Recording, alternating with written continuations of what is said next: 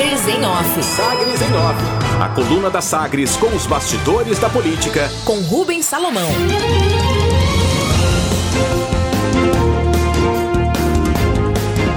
Deputado federal caiadista avisa que revisão do RRF só será votada no próximo ano. Mesmo com a aprovação do regime que define é, mesmo com a aprovação do requerimento que define o regime de urgência ao projeto que revisa o regime de recuperação fiscal, RRF, e cria o PEF, o Plano de Equilíbrio Fiscal.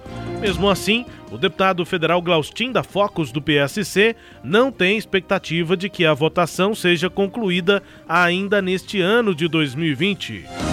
O parlamentar que cumpre o primeiro mandato político mantém o aviso feito ao governador Ronaldo Caiado em reunião neste mês de que a Câmara Federal deverá priorizar nos últimos dias os projetos aí relacionados diretamente ao combate à pandemia, além do orçamento de 2021 e o foco nas articulações para a eleição à mesa diretora, à presidência da Câmara.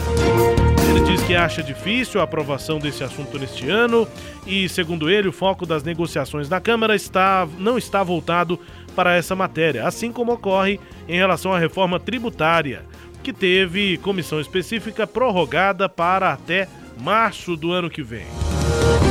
Eu acho difícil a aprovação é, esse ano para esse assunto, não acredito que isso aconteça, até porque o foco ele está muito concentrado em cima desse, desse problema que infelizmente nós estamos enfrentando, que é a pandemia. Você tem uma disputa de mesa e, e eu quero dizer para você que eu não acredito que esse assunto a gente mata esse, esse assunto esse ano. É igual o assunto, por exemplo, da reforma tributária que deveria com a maior agilidade andar, mas infelizmente o Congresso não conseguiu evoluir com isso. Por mais que seja uma pauta prioritária para o governo, mas a gente entende lá nos bastidores é, é em Brasília que isso não vai evoluir a vontade dele é boa, ele está querendo que se ande evolui na maior velocidade, mas é, eu disse a ele outro dia, esquece, esse assunto não anda. Pode, pode, preocupar com isso ano que vem. É, avaliação aqui em resposta à coluna do deputado federal Glaustin da Focus, que é caiadice e também da base bolsonarista na Câmara Federal. A propósito, a Procuradora-Geral do Estado, a Juliana Prudente, explicou em entrevista ao repórter Samuel Straioto que, de fato, o governo estadual busca, junto ao Supremo Tribunal Federal, a renovação da liminar, que suspende o pagamento mensal de serviços da dívida federal goiana. Conta com atendimento ainda neste ano, o que daria mais tempo para aprovação do projeto em Brasília, já que a atual liminar vence no próximo dia 31 de dezembro. Base ausente. O deputado federal Gauchinho da Focus ainda conta à coluna que foi soldado do governador ao apoiar a candidatura de Márcia Caldas do Avante à prefeitura de Aparecida de Goiânia. Ele nega ter se posicionado como pré-candidato na cidade e diz que se colocou, abre aspas, à disposição para a estruturação de um projeto governista na cidade, o que infelizmente não aconteceu fecha aspas, afirma Glaustin da Focus. O deputado ainda afirma que a contribuição do governo estadual poderia ter sido maior em favor da candidata em Aparecida, mas que agora o momento é de trabalhar pela cidade. Com certeza, o Gustavo Mendanha tem tudo para fazer mais uma ótima gestão. Fecha aspas. Pauta cheia.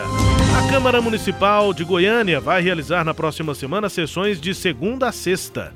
Para desafogar a pauta, a lista de matérias inclui a Lei Orçamentária Anual, a LOA de 2021, a proposta que aumenta o salário do prefeito, secretários e vereadores, além de uma longa pauta com vetos do prefeito Iris Ezende, do MDB. Ao recesso, a Assembleia Legislativa definiu a mesma medida para enxugar a pauta até antes do início do recesso marcado para ter início na próxima sexta-feira, dia 18 de dezembro. A lista de matérias inclui o orçamento e projetos do governo, como a criação de um novo programa de refinanciamento de dívidas. Depois do fim das sessões ordinárias e extraordinárias, a Casa só retoma trabalhos em fevereiro de 2021 com possibilidade de autoconvocação em janeiro. Formalidade. O presidente Jair Bolsonaro recebeu lista tríplice do Tribunal Regional Eleitoral de Goiás e escolheu o nome de Adenir Teixeira Pérez Júnior para o cargo de juiz substituto do órgão. O juiz vai ocupar a vaga deixada pelo encerramento do biênio de Ovídio Martins de Araújo. Ludoviquismo. Com toda a devida deferência, elogios e agradecimentos pela presença do governador Ronaldo Caiado, o prefeito Iris Ezende contou ontem no lançamento da biografia dele, escrita por Cileide Alves, como se tornou herdeiro do ludoviquismo em Goiás. Iris lembrou como conheceu Pedro Ludovico Teixeira, apresentado por Jaime Câmara, até a aproximação com o líder do PSD, ao ganhar a confiança da primeira-dama Dona Gessina Borges. Encontro. O evento de lançamento da biografia ainda proporcionou um encontro rápido entre os adversários Ronaldo Caiado e Daniel Vilela. O momento foi registrado em foto de Samuel Straioto, que está na coluna. Se cumprimentaram com soquinhos e cada um seguiu seu caminho. Caiado saía do evento, enquanto que Daniel entrava para buscar a, a, dedicatória da autora em duas edições, uma para ele e outra para o pai Maguito Vilela. A propósito, leia a biografia Iris Rezende, de líder estudantil a governador, 1958 a 1983, escrita por Cileide Alves e lançada ontem à noite, está disponível nas livrarias Palavrear, Leitura do Goiânia Shopping, na Livraria Nobel do Bougainville ou pela internet no site da editora Canone. Destaques de hoje da coluna Sagres em Office, Leide Alves. Pois é, Rubens. É, primeiro veio a notícia né, da procuradora Juliana, que você informou na edição de ontem que ela já havia é, apresentado um novo pedido de prorrogação da suspensão da dívida de Goiás. Agora, a posição aí anunciada pelo deputado Glaustin da Focus, de que avisou o governador que o tão esperado plano de recuperação dos estados não vai ser aprovado hoje. Não chega a ser uma surpresa, né?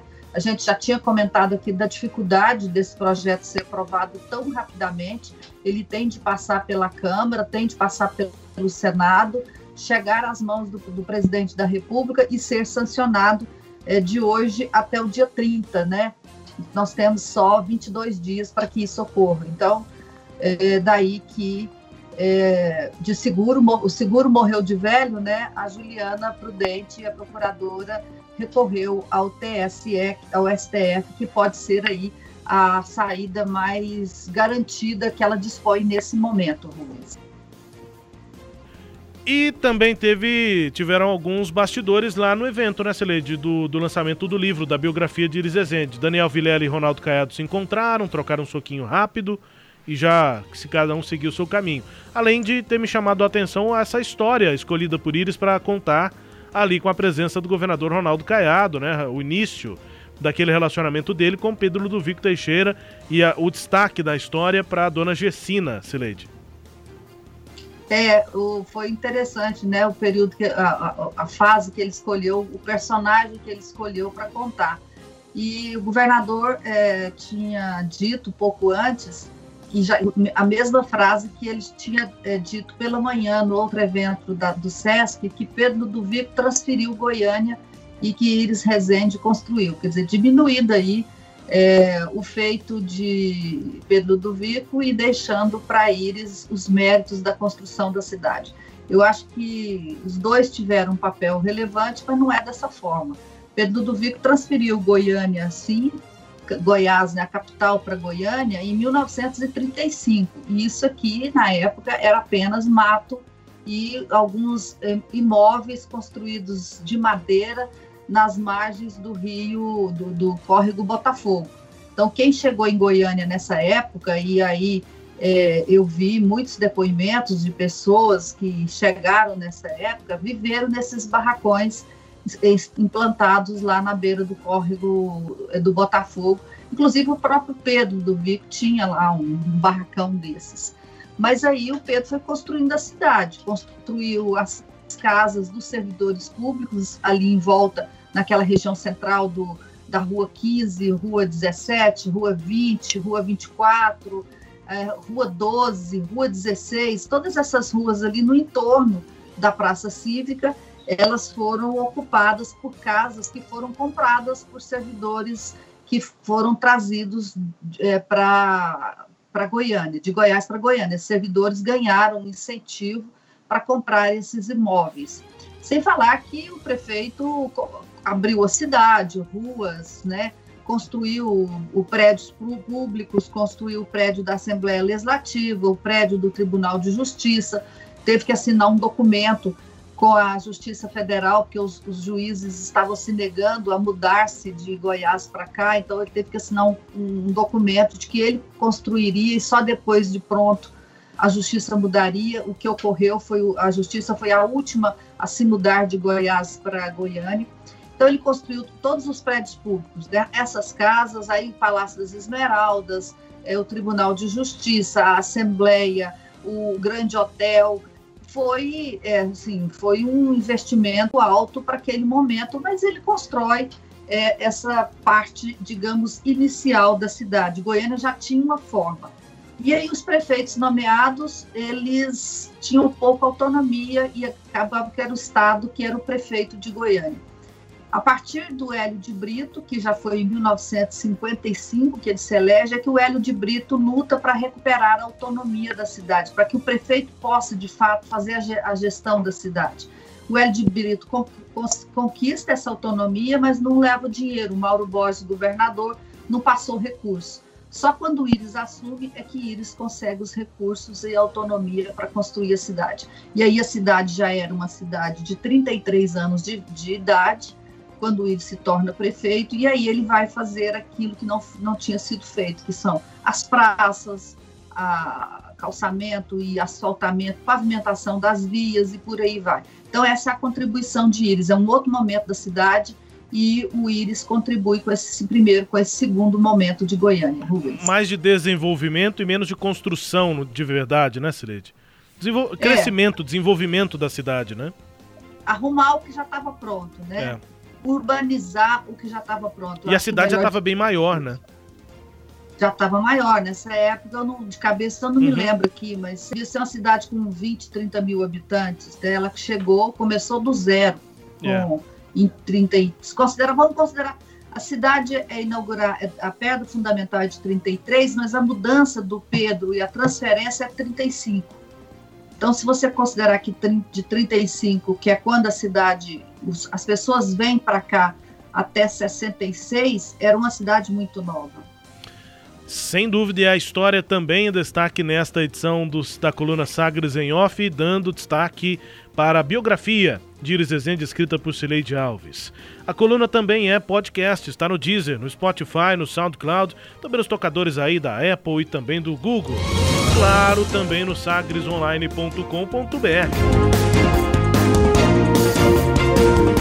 Sagres em Off. Sagres em Off.